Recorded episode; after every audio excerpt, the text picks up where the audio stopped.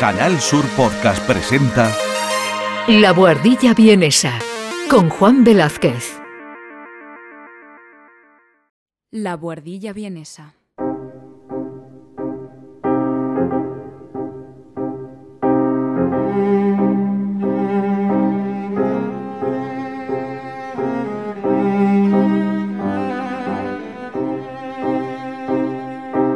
Un espacio de análisis musical realizado por Juan Velázquez desde la capital austríaca.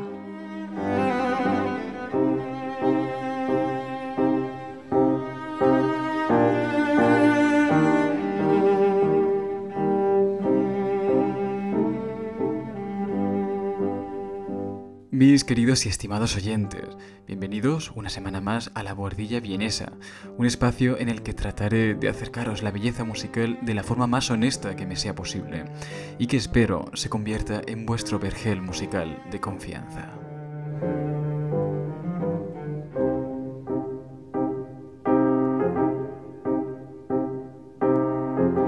Y sé que en nuestro anterior programa os encariñasteis de la vida de Eric Satie, pero creedme si os digo que el París de finales del siglo XIX era un paraíso para el arte, una ciudad que estaba plagada de artistas y de corrientes artísticas que se superponían constantemente.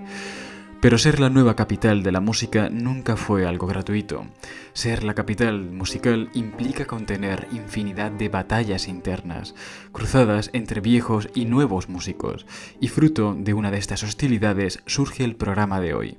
Un programa que comienza con una carta en la que un supuesto monje dice haber fundado una nueva religión llamada Iglesia Metropolitana del Arte de Jesús el Director.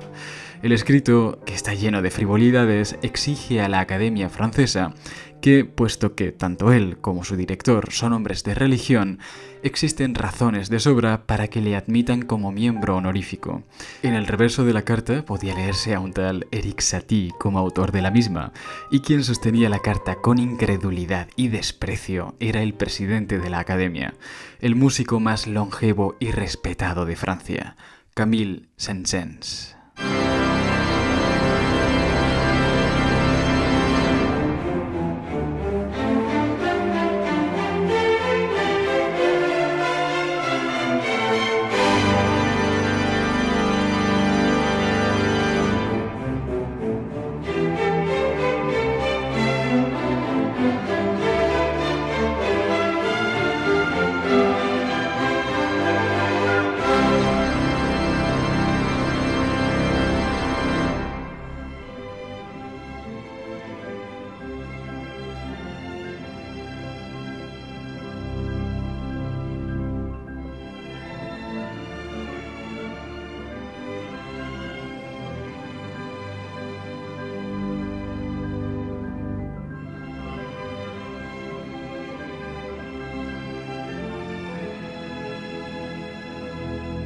Pues este tipo de cartas a Camille Saint-Saëns le hacían sufrir, aunque realmente pensaba que ese tal Eric Satie era tan solo un pirado de los muchos que había en el París de 1893.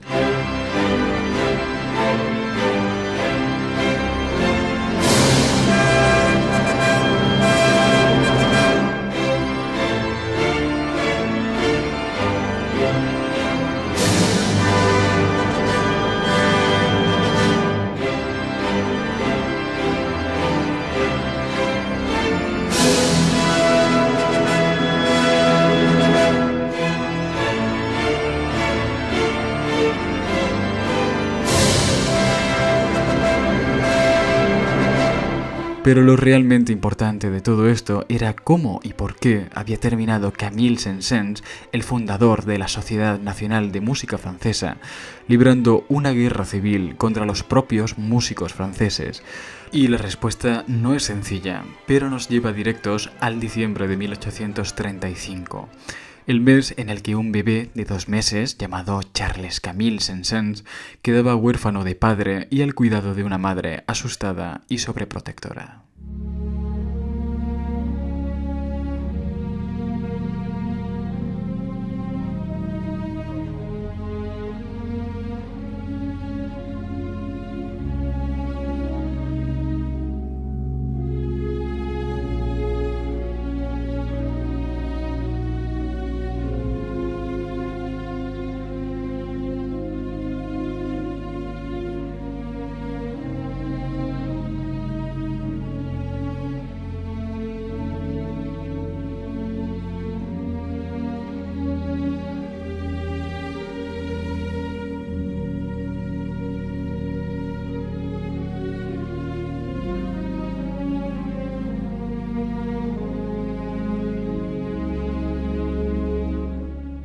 Esto de la muerte de su padre fue algo que marcó la vida de Camille Saint-Saëns, y no me estoy refiriendo a que esto le traumatizara, sino a que este hecho configuró más bien su entorno durante prácticamente toda su vida. Veréis, cuando todo esto sucedió, su madre, que era primeriza, se vio sobrepasada durante algún tiempo, sobre todo cuando aquel niño enfermaba. A menudo estaba enfermo con bronquitis y temía que corriera la misma suerte que su padre, el cual había muerto de tuberculosis. Por lo que durante algunos años el niño vivió a las afueras de París con una enfermera. Una enfermera que no solo le cuidó e hizo que recuperase la salud, sino que también le mimó e hizo que se acostumbrase a la compañía femenina. Y esto fue algo determinante para el resto de su vida, porque viviría rodeado de mujeres con las que establecería casi un vínculo maternal.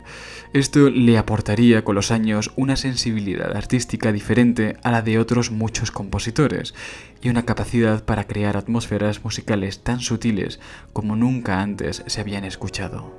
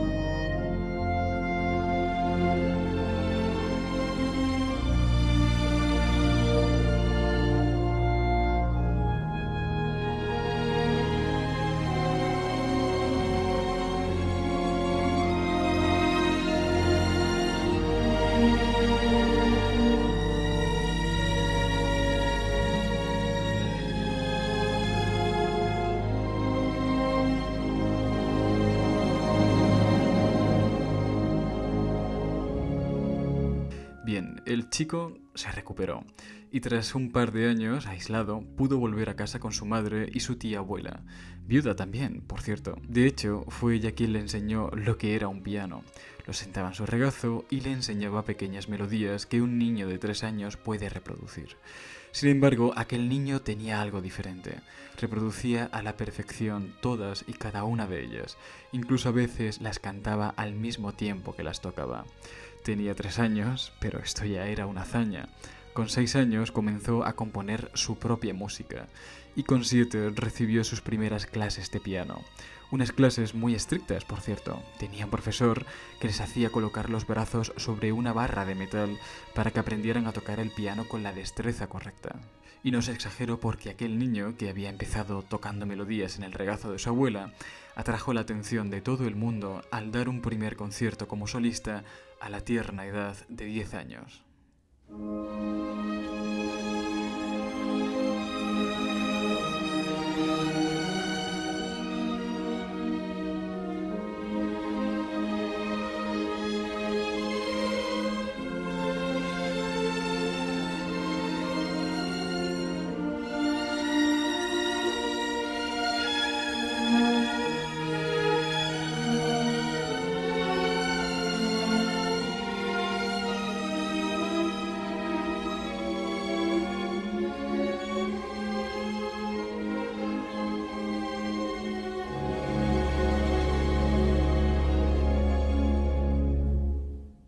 Caso es que todos hablaban de él como el nuevo Mozart.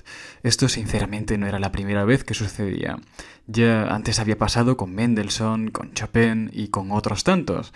Desde la muerte de Mozart, los músicos clásicos siempre han esperado la venida de un nuevo Mesías, algo muy similar a lo que sucede en la religión. Pero quién iba a ser el próximo Mesías no estaba del todo claro, aunque lo que la madre de aquel niño prodigio sí que conocía era lo que la historia les hacía, de forma que se aseguró que no se hiciese famoso demasiado rápido. Procuró que jugase, que estudiase y tuviese una infancia relativamente normal, algo que naturalizó la vida de aquel niño y le proporcionó algo muy valioso, tiempo libre y nuevas inquietudes como la composición.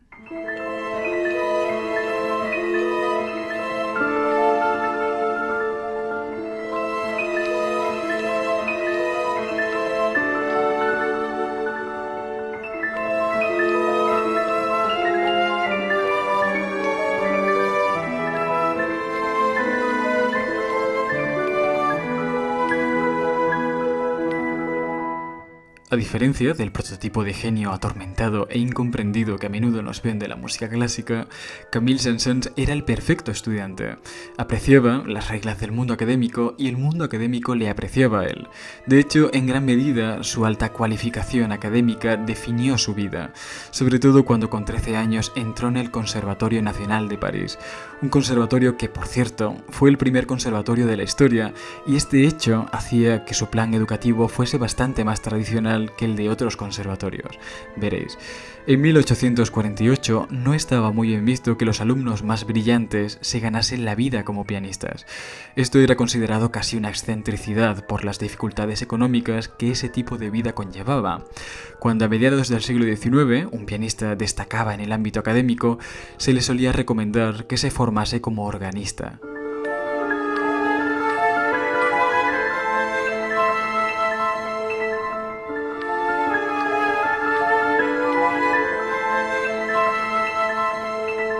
Un organista era más útil y más solicitado por la sociedad. Todas las iglesias de Francia necesitaban a un organista que tocase en misas, en bodas y en bautizos. Y este fue el trabajo de Camille Saint-Saëns al terminar su formación académica en 1853.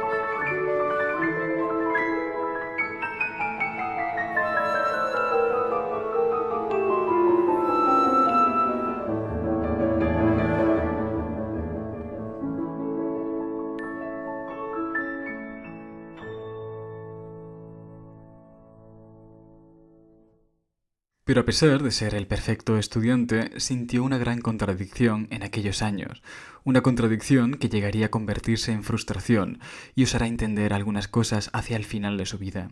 En 1852, con 17 años y plagado de elogios a su talento, se presentó al Premio de Roma, el concurso de música de cámara más importante de la época. Todo compositor que lo ganaba se aseguraba una vida de éxito y admiración, y Camille Saint-Saëns tenía todas las papeletas. Era un alumno famoso, había sido un niño prodigio y su reputación como organista y compositor estaba en aumento. Además, el concurso se realizaba en Francia y parte del jurado le admiraba. Pero sin embargo, no ganó. El premio lo ganó un joven desconocido llamado León Cohen, y fue tan desconocido entonces como lo es hoy en día, porque este joven apenas hizo nada memorable tras ganar aquel premio, y esto le pesó a Camille Saint-Saëns durante toda su vida. De hecho, nunca llegó a superarlo del todo, y años más tarde, cuando ya no era el niño prodigio que todos admiraban, sino un adulto de 29 años que comenzaba a tener cierta reputación como compositor, volvió a presentarse, y volvió a perder. Sus compañeros no daban crédito y no entendían por qué se había vuelto a presentar a un concurso en el que se presentaban adolescentes.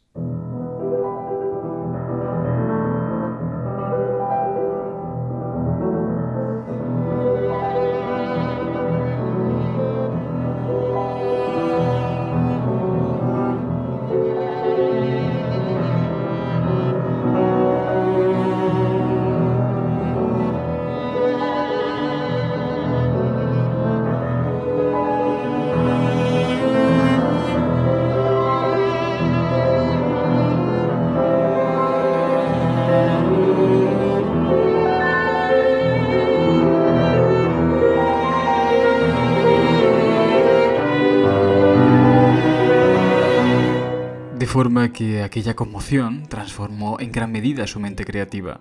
A partir de aquel año comenzó a entender la música de una forma mucho más dogmática, aunque esta tendencia aún tardaría años en asentarse por completo, porque Camille Saint-Saëns también fue joven, y como joven que fue defendió y promocionó durante varios años lo que él había considerado como moderno. De hecho, eh, durante varios años incluía música de Schumann y Wagner en sus conciertos, algo que era impensable hacia el final de su vida. Le encantaba la música alemana y a menudo le hablaba de ella a sus alumnos.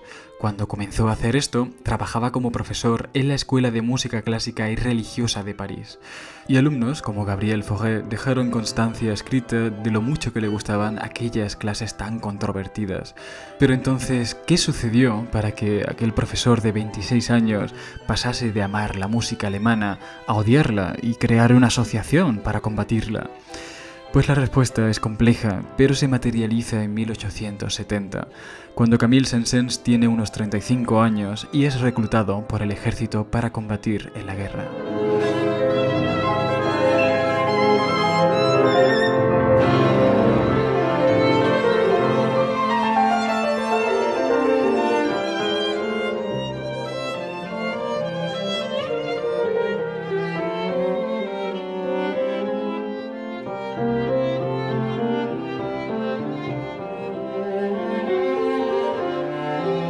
La guerra de la que os hablo es la guerra que Francia tuvo contra Prusia entre 1870 y 1871. Una guerra que ganó Prusia y cuya victoria fue la base emocional para que Alemania se unificase el año siguiente, pero cuya derrota provocó en Francia un fuerte sentimiento anti-alemán que marcó a toda la sociedad francesa, incluyendo a Camille Saint-Saëns. Camille, por cierto, tuvo que exiliarse durante algunos años en Londres, donde encontró una sociedad más alineada con su talento. Durante aquellos años, como exiliado, estuvo trabajando como pianista, algo de lo que su mundo académico le había privado. Pero Inglaterra no solo le enseñó a materializar lo que amaba, sino también lo que odiaba, por lo que todos aquellos sentimientos anti-alemanes que la guerra había proporcionado a la población francesa pudo condensarlos en una asociación, la Sociedad Nacional de Música Francesa, una sociedad creada para proteger a los franceses de la música de una nueva superpotencia, la música alemana.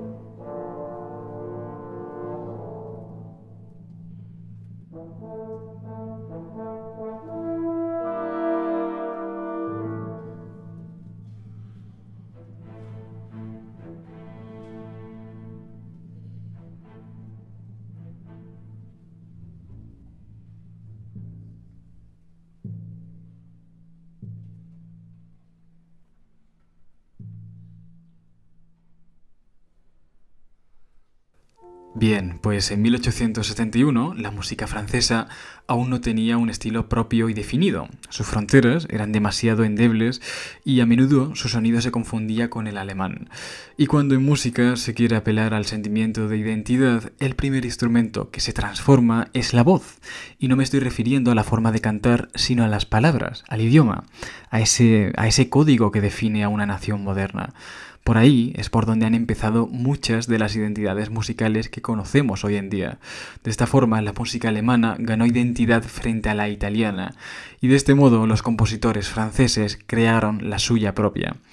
Por lo que en 1872 Camille Saint-Saëns comenzó a escribir frecuentemente canciones en francés. Además, no solo las escribía en francés, sino que también solían tener una temática francesa. on entend claquer les os des danseurs. Un couple lascif, soit ça se la comme pour goûter d'anciennes douceurs. Bien, pues una de estas canciones afrancesadas fue el primer gran éxito de Camille Saint-Saëns, una composición llamada La danza macabra y que se basa en una vieja superstición francesa en la que una vez al año la muerte llama a los muertos de un cementerio para que salgan de sus tumbas a medianoche y bailen con ella hasta el amanecer mientras ésta toca el violín. La música empieza con 12 campanadas que simbolizan la medianoche. El arpa se encarga de conseguir este efecto, mientras que la cuerda alterna sonoridades muy suaves que simbolizan la niebla.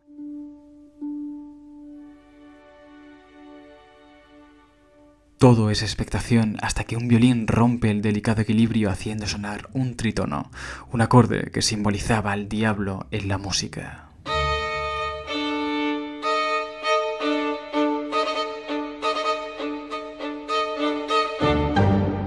La flauta hace sonar el primer tema. La muerte, que suena a través de un violín, hace sonar el segundo tema, una música descendente, muy parecida al tetracordo del lamento barroco.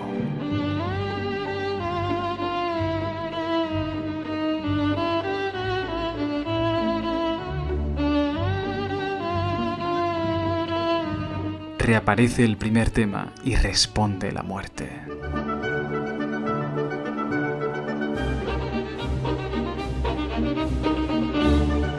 De repente vuelve el tritono diabólico y todos los muertos salen a la vez de sus tumbas.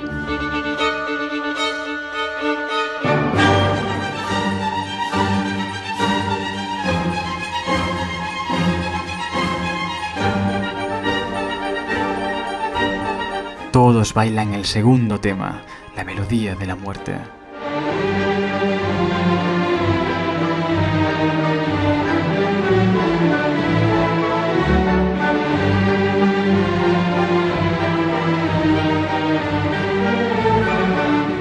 Repente, un xilófono simboliza el chasquido de los huesos.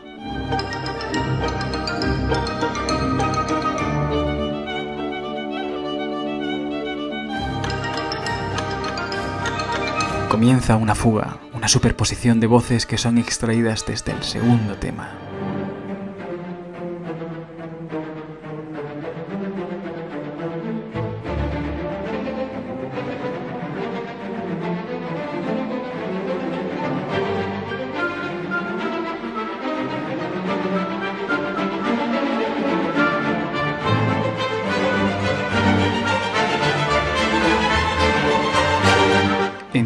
Instrumentos de viento suena el dies irae y simboliza el día del juicio final.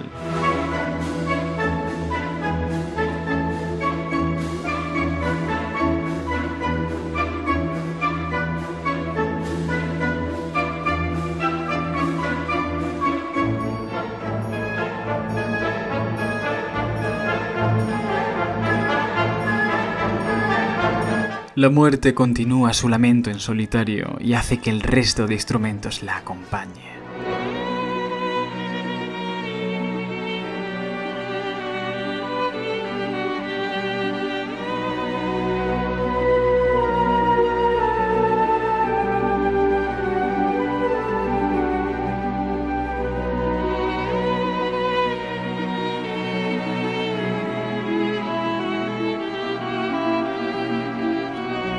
Comienza a soplar el viento, los instrumentos más potentes se adueñan del segundo tema y tiene lugar un falso clímax.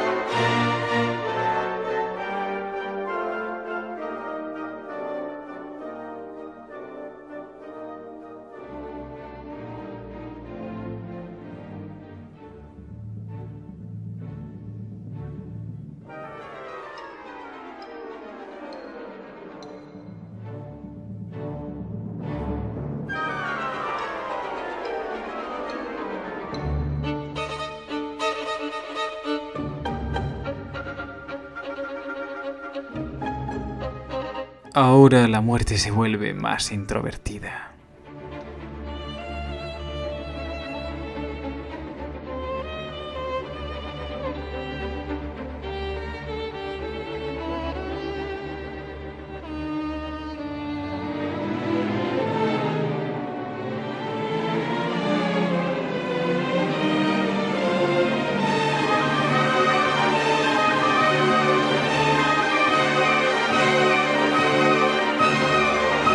Todos los escalones de tensión que la música había bajado comienzan a subirse de nuevo y se produce una escalada que explota con el clímax auténtico.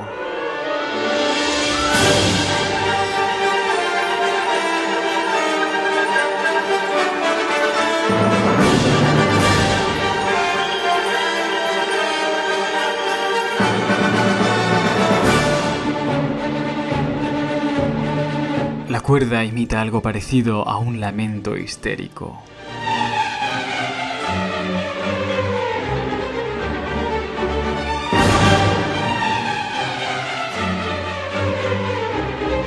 Los muertos comienzan a perder el control y a chocar unos con otros mientras bailan alocados.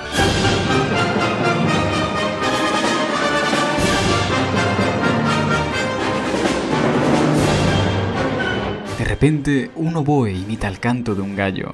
Está amaneciendo y todos los cadáveres deben volver a sus tumbas.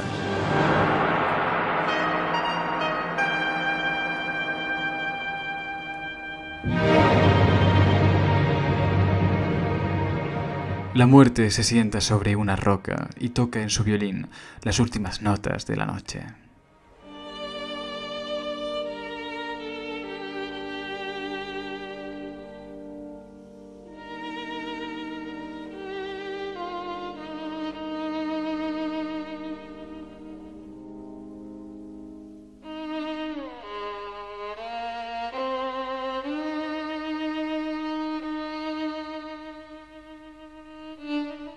Se cierran las últimas lápidas y todo vuelve a ser como si nada hubiese pasado. Pues eh, esta música inauguró el periodo de mayor éxito en la vida de Camille Saint-Saëns. A partir de este año, el de 1874, su vida como compositor se volvió más interesante y más compleja. En estos años creó los famosos conciertos para violonchelo, los conciertos para violín, las sinfonías más importantes e incluso tuvo tiempo para casarse, porque este respetable parisino era en realidad un solterón de oro que con 40 años aún vivía con su madre. Este hecho daba para bastante cachondeo entre sus colegas, que no solo bromeaban con que se moriría soltero, y entero además, sino que también empezaban a hacer como habladurías sobre su posible homosexualidad.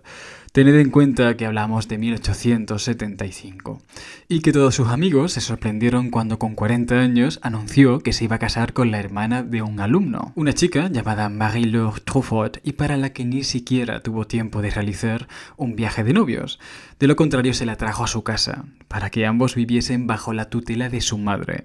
Madre que por cierto desaprobaba el matrimonio de su hijo con aquella chica. Así que ya podéis imaginaros aquella situación.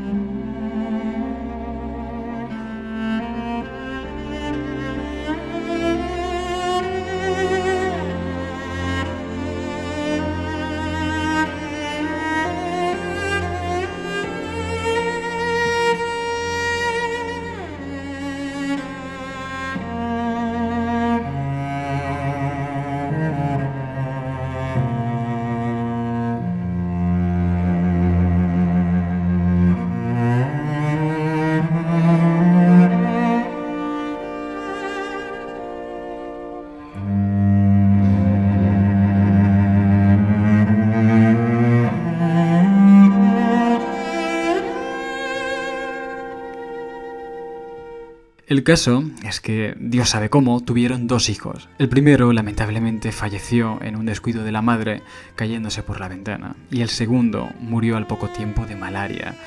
Y estos hechos debilitaron tanto a la pareja que Sansens comenzó a pasar más y más tiempo fuera de casa. Y en mitad de unas vacaciones, Camille le dejó una carta a Marie en la que le anunciaba que ya nunca más volvería a verle.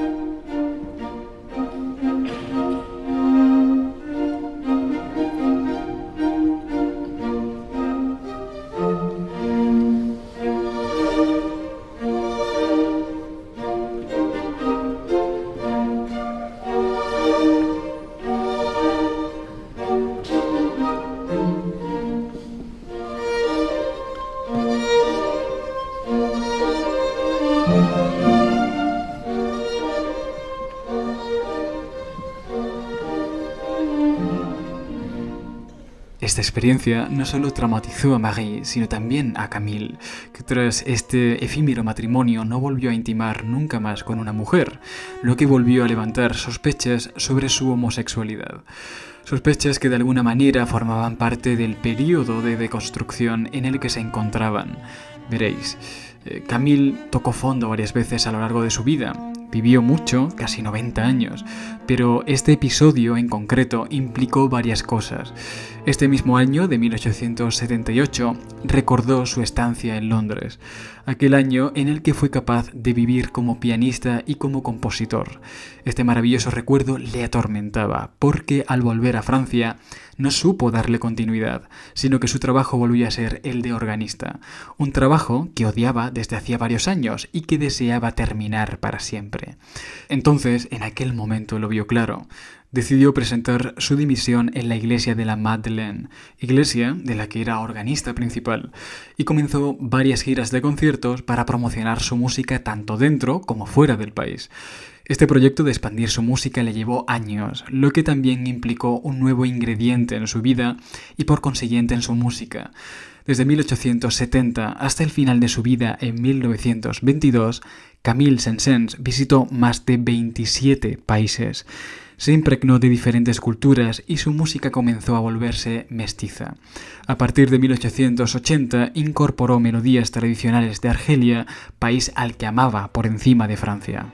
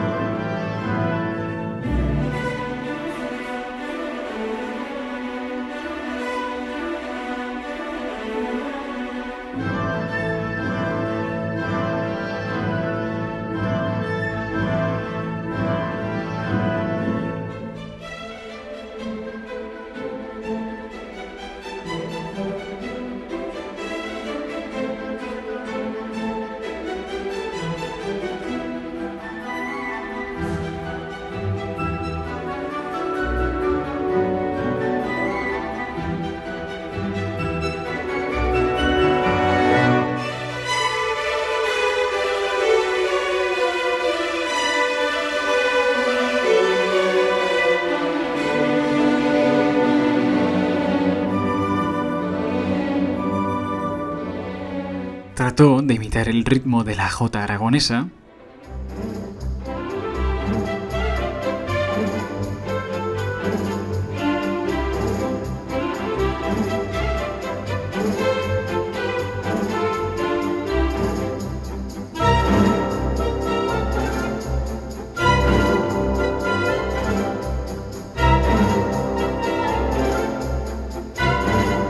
de las habaneras de Cuba,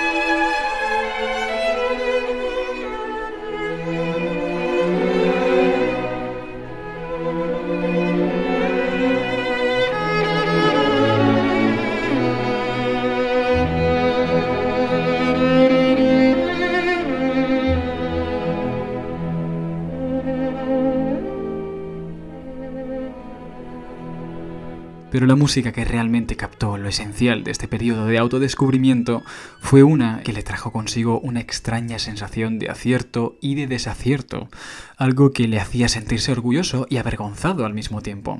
Pero para entender la complejidad de emociones de las que os hablo, creo que es importante que nos traslademos hasta 1886 cuando tras una desastrosa gira de conciertos por Alemania, Sansens acaba deprimido y se termina retirando durante un tiempo en un pequeño pueblecito de los Alpes en Austria.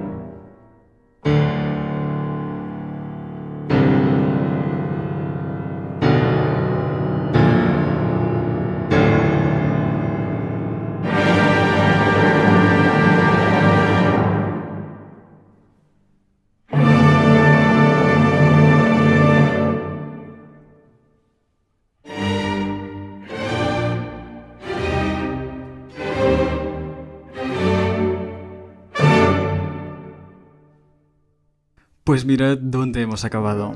Aquel niño prodigio, el que no supo decir que no cuando en el conservatorio le obligaron para ser organista, Ahora que era todo lo que siempre quiso ser, está abatido en una casa rodeada de nieve en mitad de los Alpes austriacos, pensando una y otra vez en los errores cometidos durante su gira por Alemania.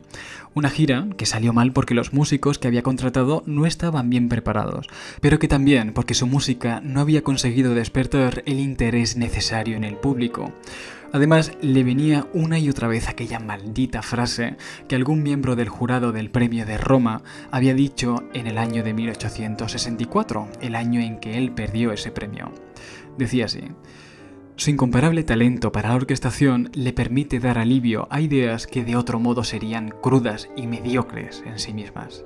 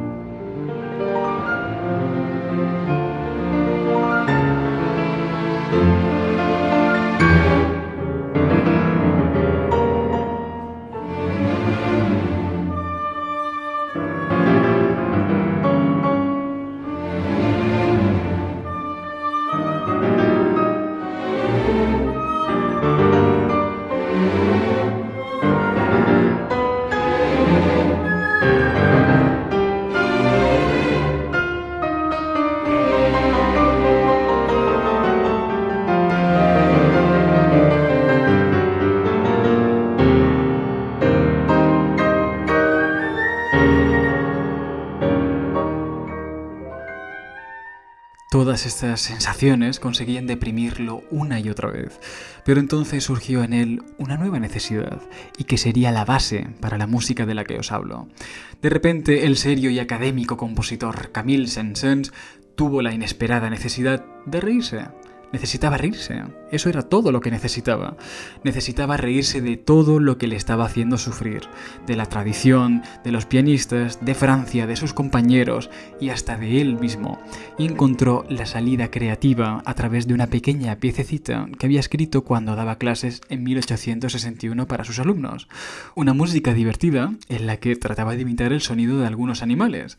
Pero la pequeña piececita pronto comenzó a dilatarse y a hacerse más grande y a ocuparle más y más tiempo, tanto que tuvo que escribir a sus editores para informarles que detenía la creación de su tercera sinfonía porque había dado con una música irresistiblemente divertida. Estaba encontrando en ella el bálsamo que necesitaba y comenzó a extenderla, sumando instrumentos que a su vez añadían a otros animales. La música estaba comenzando a agitarse, a vibrar por sí misma. Los animales se arremolinaban ante algo importante.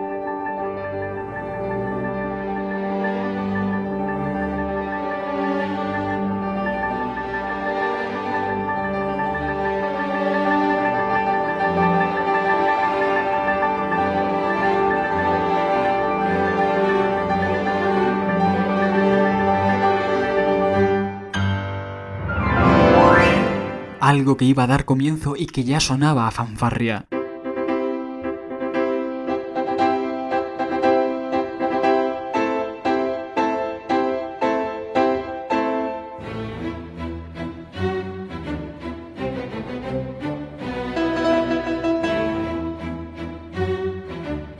Tras esto comienzan a desfilar leones.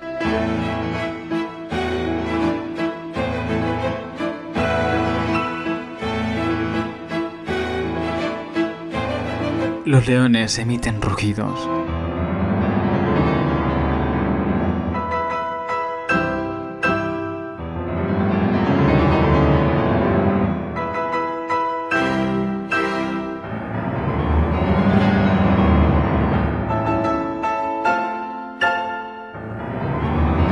Llegan los leones más jóvenes y la música se vuelve más ligera.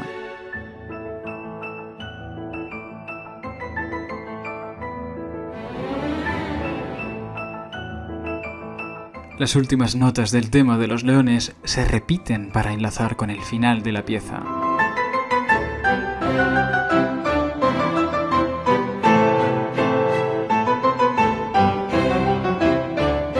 Suenan los últimos rugidos y termina la primera pieza.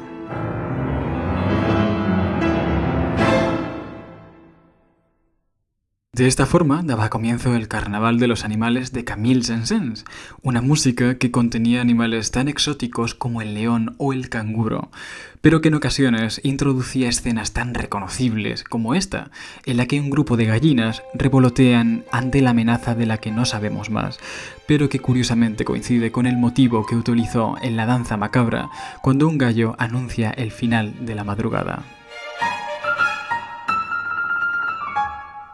La amenaza se desliza hacia ellas.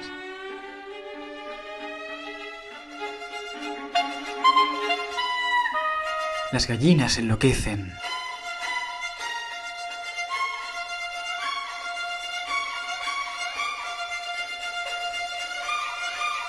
Y algo las atrapa.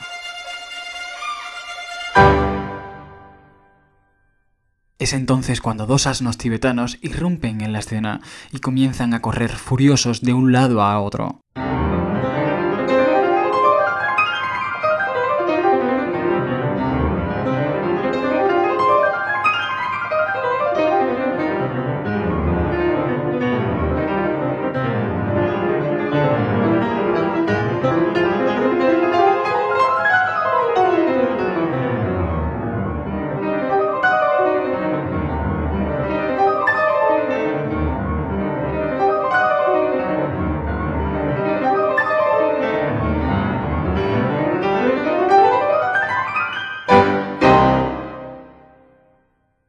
Después de estos movimientos tan acelerados, Camille Saint-Saëns contrapesa la tensión creada con dos animales muy lentos. El primero será la tortuga y el segundo un elefante.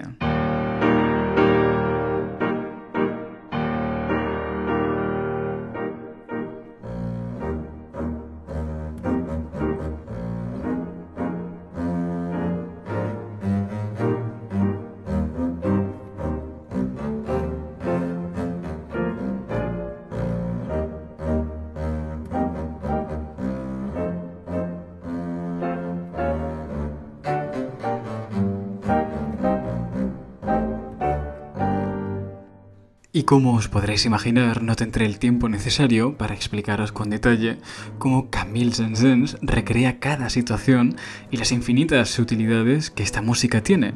Pero siempre podéis posaros por mi canal de YouTube, que se llama Juan Velázquez, donde podréis encontrar esta misma música, pero analizada al detalle.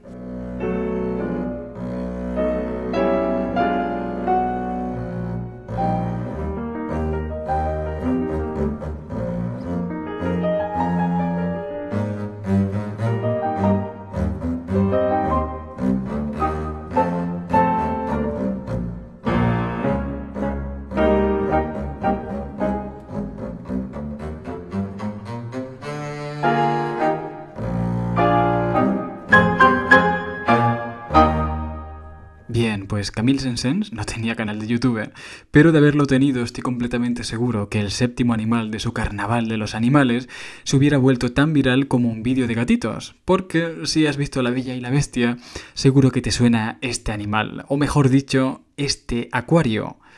Esta música, por cierto, asentó las bases del imaginario musical de Disney.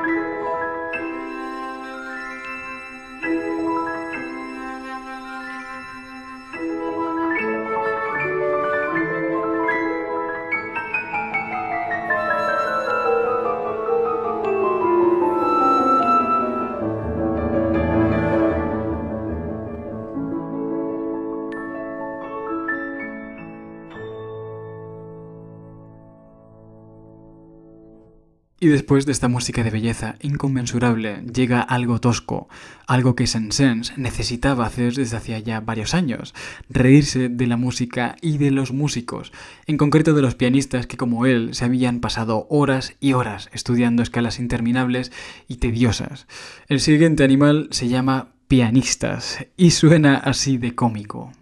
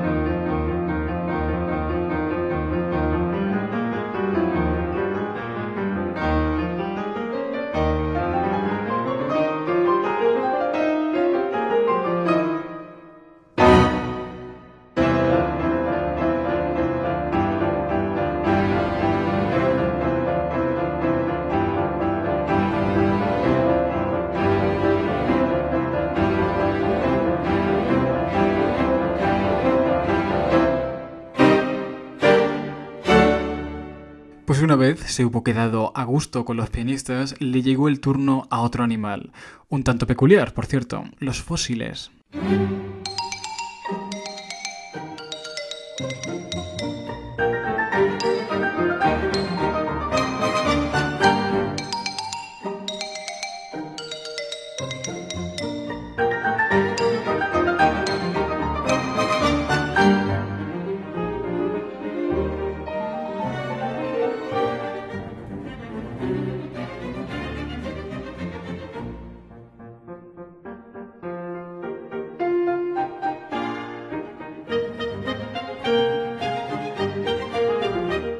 Singular no solo por utilizar el recurso que se le ocurrió en la danza macabra para imitar el sonido de los huesos, sino que también a mitad de la pieza comienza a citar música muy conocida para la época.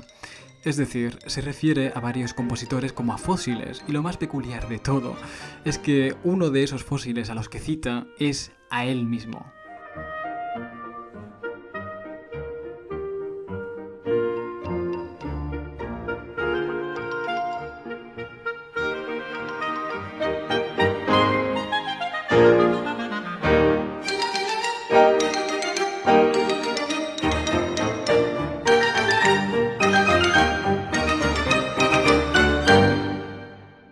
Y tras la enorme exaltación que le ha provocado reírse de sí mismo y de todo lo que le rodeaba, se siente liberado y surge entonces en él una inmensa necesidad de calma. Su música se queda entonces suspendida en mitad de un gran lago.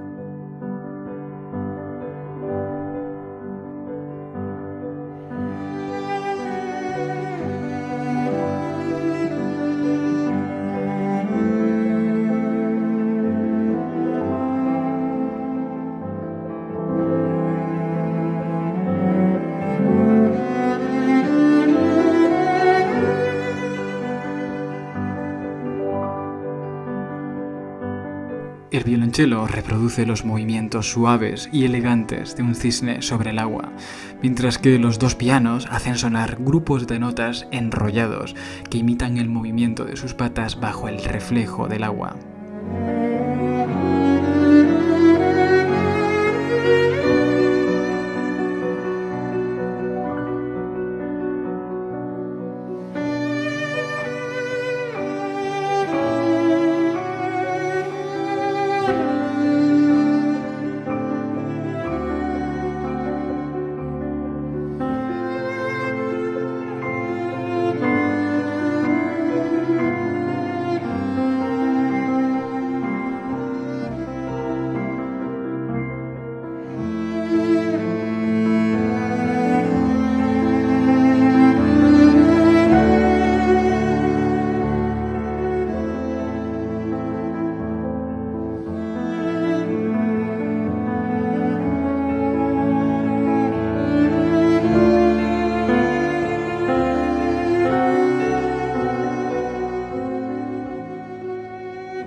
Caso es que, queridos oyentes, nunca quiso publicar esta música.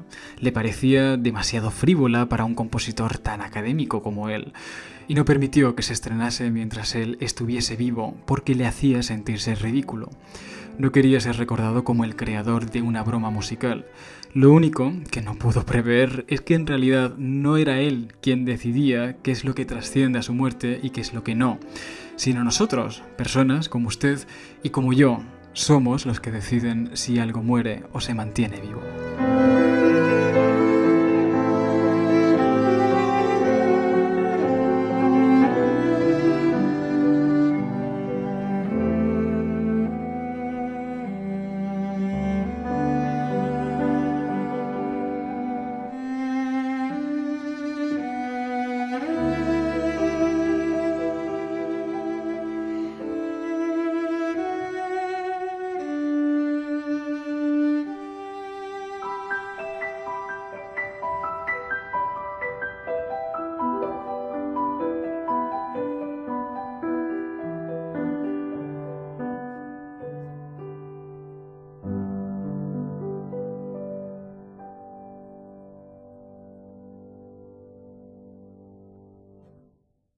Yo sin más me despido de vosotros desde la invernal Viena y os dejo con el último movimiento del Carnaval de los Animales de Camille Saint-Saëns.